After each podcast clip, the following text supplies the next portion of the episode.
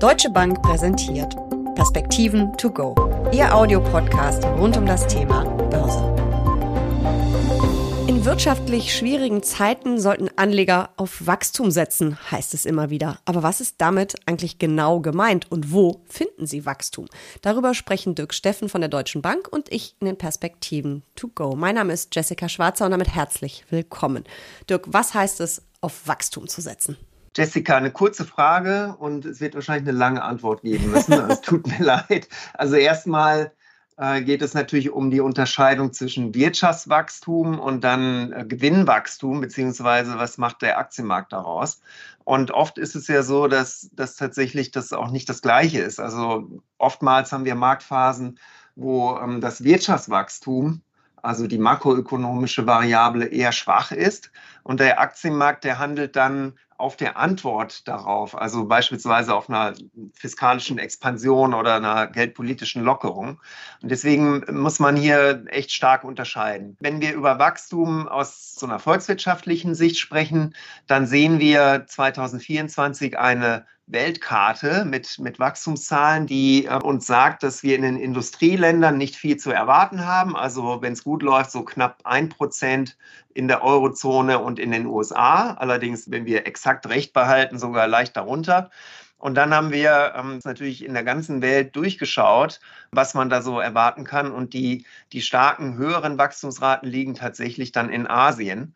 Und äh, ich habe mich auch letztens gewundert, weil China ja äh, Wachstumsraten von über 5 Prozent berichtet hat und der Aktienmarkt war dann tatsächlich einige Prozentpunkte im Minus. Und ähm, ich verstehe nicht, was an dieser Zahl schlecht sein soll, insbesondere wenn man das äh, in den Kontext setzt. Ja, ich weiß natürlich, woran das liegt, weil immer die Erwartungen der Analysten das Entscheidende sind und die waren noch mal einen Schnaps höher. Aber ich glaube, man muss irgendwann auch mal einen Schritt zurück tun oder wagen und sich dann so Sachen wie China mit 5 Prozent, Indien mit 6 Prozent und solche Dinge anschauen, bevor man hier gleich das, das ganze ähm, Makrothema komplett absinkt. Das machen wir jetzt auch. Wir schauen uns einzelne Länder an, aber vorher noch kurz, du hast es ja gerade gesagt, also in den Industrienationen wenig Wachstum, Wachstum in Europa total mau, in Asien dann deutlich besser.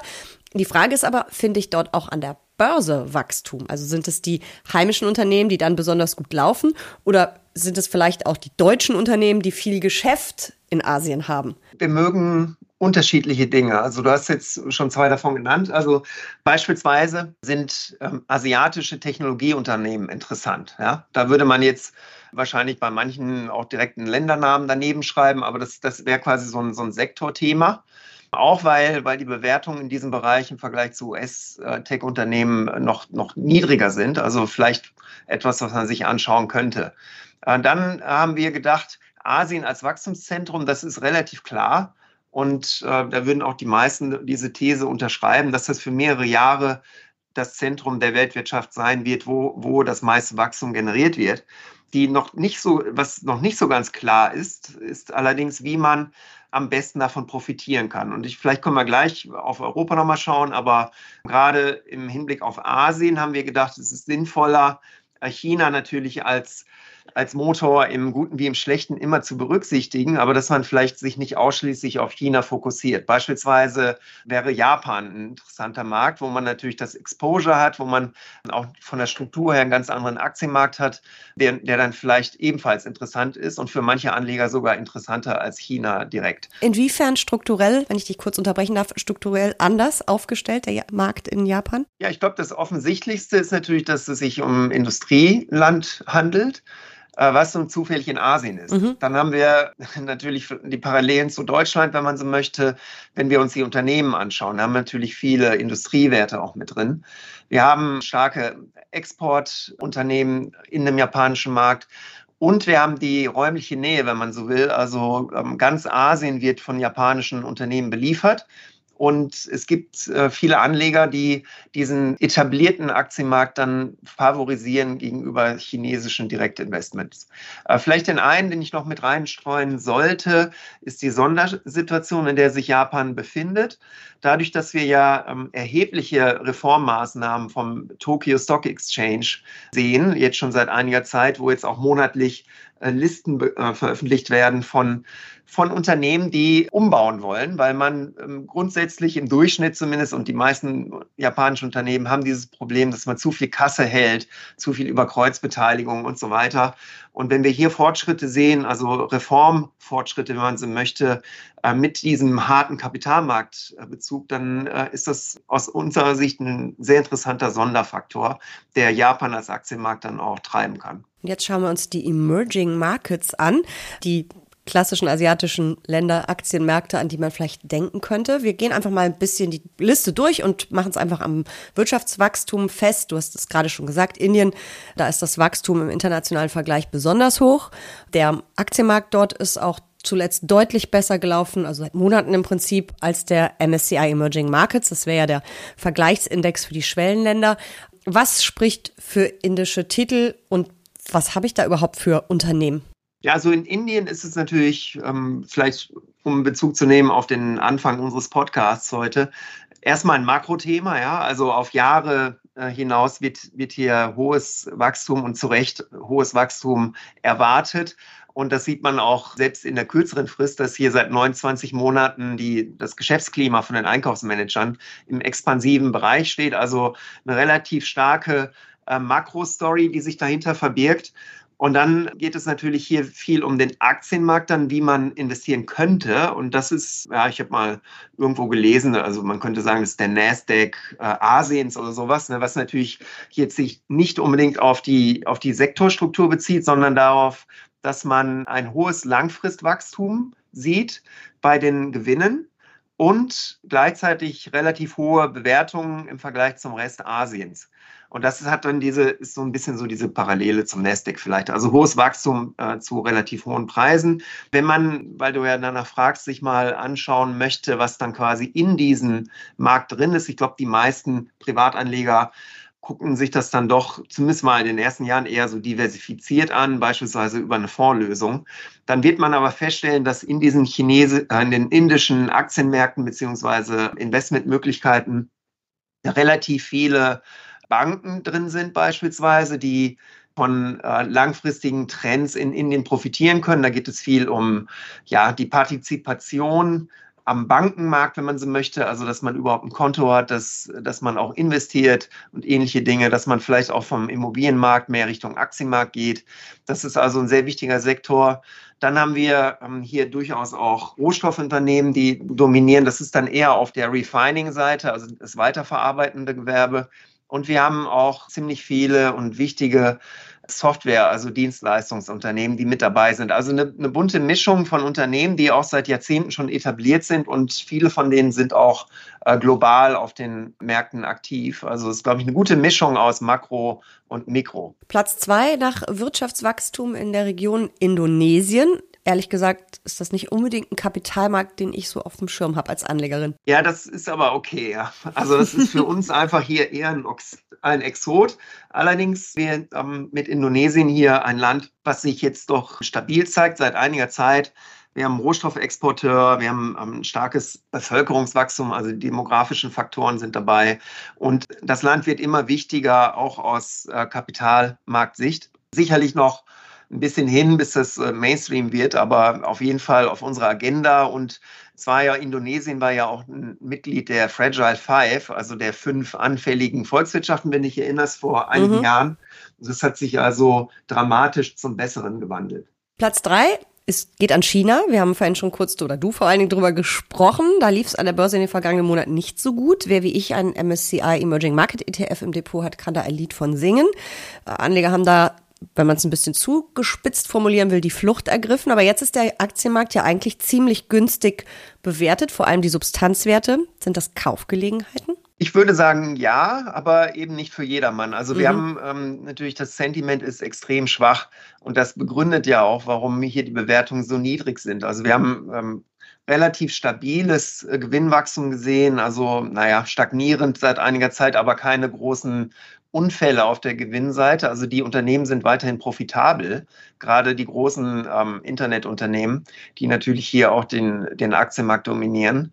Und hier sieht es so aus, dass wenn der Konsensus recht behält, dass wir Gewinnwachstum von 15 Prozent sehen werden für das laufende Jahr 2024 äh, und nochmal 15 Prozent 2025. Und das Ganze spielt sich ab auf Kursgewinnverhältnissen von 8,7. Also das ist von der Bewertung her rekordverdächtig niedrig.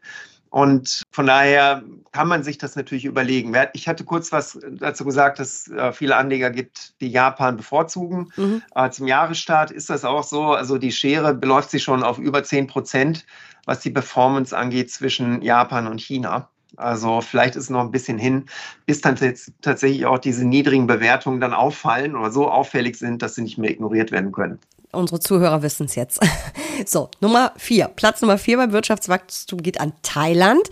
Und da gab es ja zuletzt recht optimistische Prognosen von einem Chip-Riesen.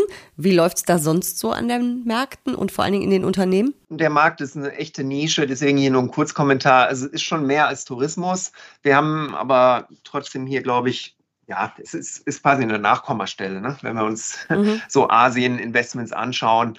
Aber auch hier eher Stabilität momentan. Taiwan wäre das nächste Land auf eurer Liste. Ja, da ging es ja jetzt schon los mit den Wahlen. Also äh, ein Großteil, also ein wichtiger Punkt unseres Gesamtausblicks sind, äh, ist ja die Politik, äh, was uns hier erwartet in dem größten Wahljahr der Geschichte. In Taiwan sind die schon durch. Die Marktreaktion war ja unauffällig, würde ich angenehm unauffällig. Wir haben weiterhin die Thematik, dass hier natürlich die Chipindustrie angesiedelt ist, insbesondere wenn wir in den High-End-Chip-Bereich gehen. Und deswegen sind wir ja auch alle von Taiwan abhängig. Hier gab es schon gute Nachrichten aus dem Unternehmenssektor und das hat ja auch die gesamte globale Chipindustrie jetzt auch in den letzten Tagen nochmal richtig angetrieben. Nummer 6, und damit endet unsere Liste dann auch, ist Südkorea. Dort erwartet er ja auch ein ziemlich hohes Gewinnwachstum. Das Land ist stark bei den Halbleitern. Gibt es noch was anderes, was da spannend sein könnte? Ja, man sagt immer so, dass, dass Südkorea sehr stark ist vom, vom globalen Konjunkturzyklus. Das ist auch der Fall. Also wir haben natürlich hier viele zyklische Werte drin, aber es, es geht tatsächlich hier hauptsächlich um Tech. Und hier geht es insbesondere um das Segment der Speicherchips. Und es sieht so aus, dass zumindest mal vom Marktumfeld, dass das dreht.